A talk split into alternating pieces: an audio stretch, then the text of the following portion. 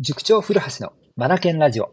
この番組は本を読むことを第一とする学び研究所の塾長古橋が日々の授業づくり、受験指導、教育相談の中で気づいたことを皆さんと一緒に学びに活かしていくラジオです。さて今日はですね、問題集のことで思うことがあったので、この番組で語らせてください。問題集のことですね。問題集。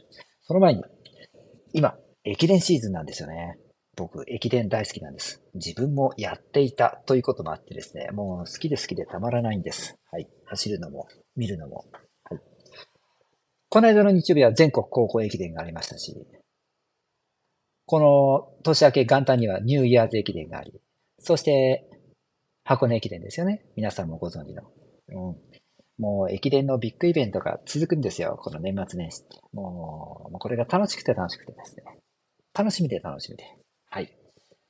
ということなんですが、この駅伝ですね、注目しているのがですね、あの、靴です。シューズ。厚底シューズって皆さん聞いたことあります？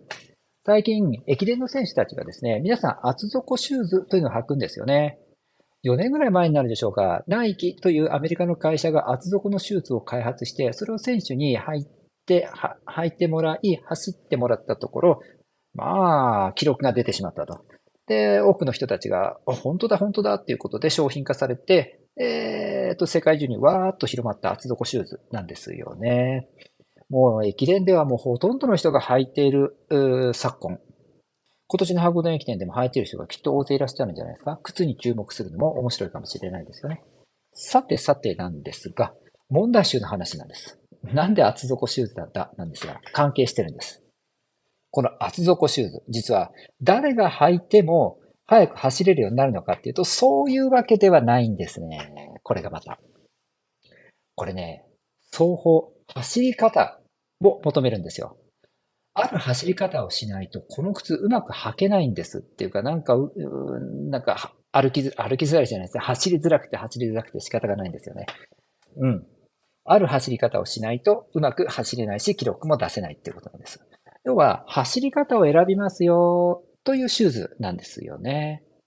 多くの選手がこの厚底に合わせて走り方を変えたなんていうエピソードがありますしね。うん。これなんです。今日のポイントは。そこで問題集です。問題集の世界にもですね、点数を伸ばしてくれる問題集があったりします。それから、どこどこ大学、どこどこ高校、どこどこ中学へ受かった受験生たちが使っていた問題集なんていうのがあったりすると、もう人気が出ますよね。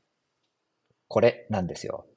じゃあ、自分がね、志望している学校に受かった人が使ってた問題集ならば、これ自分も使えば受かるかっていうと、そんな簡単な話じゃないんですよね。これ、厚底シューズと一緒です。厚底シューズが、そのシューズに合わせた走り方、走り方ができる人を求めているように、問題集にも同じことが言えるんですよね。この問題集を使いこなせる勉強方法とか頭の使い方ができる人が使えば合格できますよとか点数伸ばせますよということなんですよね。うん。はい。でですね、やっぱりその子に合わせた力量の問題集、これ使いたいですよね。これ使いたい。そうすればうまく、うん、勉強の理解を進められ、かつ深められ、学力へとなっていくわけですよね。で、これがですね、逆のパターンの子がね、結構いるんですよね。自分に見合っていない問題集を持ってしまったがためにうまく使いこなせない。故に勉強続かない。勉強が嫌いになる。結構います。特に数学。続いて理科ですね。このあたりはですね、慎重に行きたいことを進めたいですよね。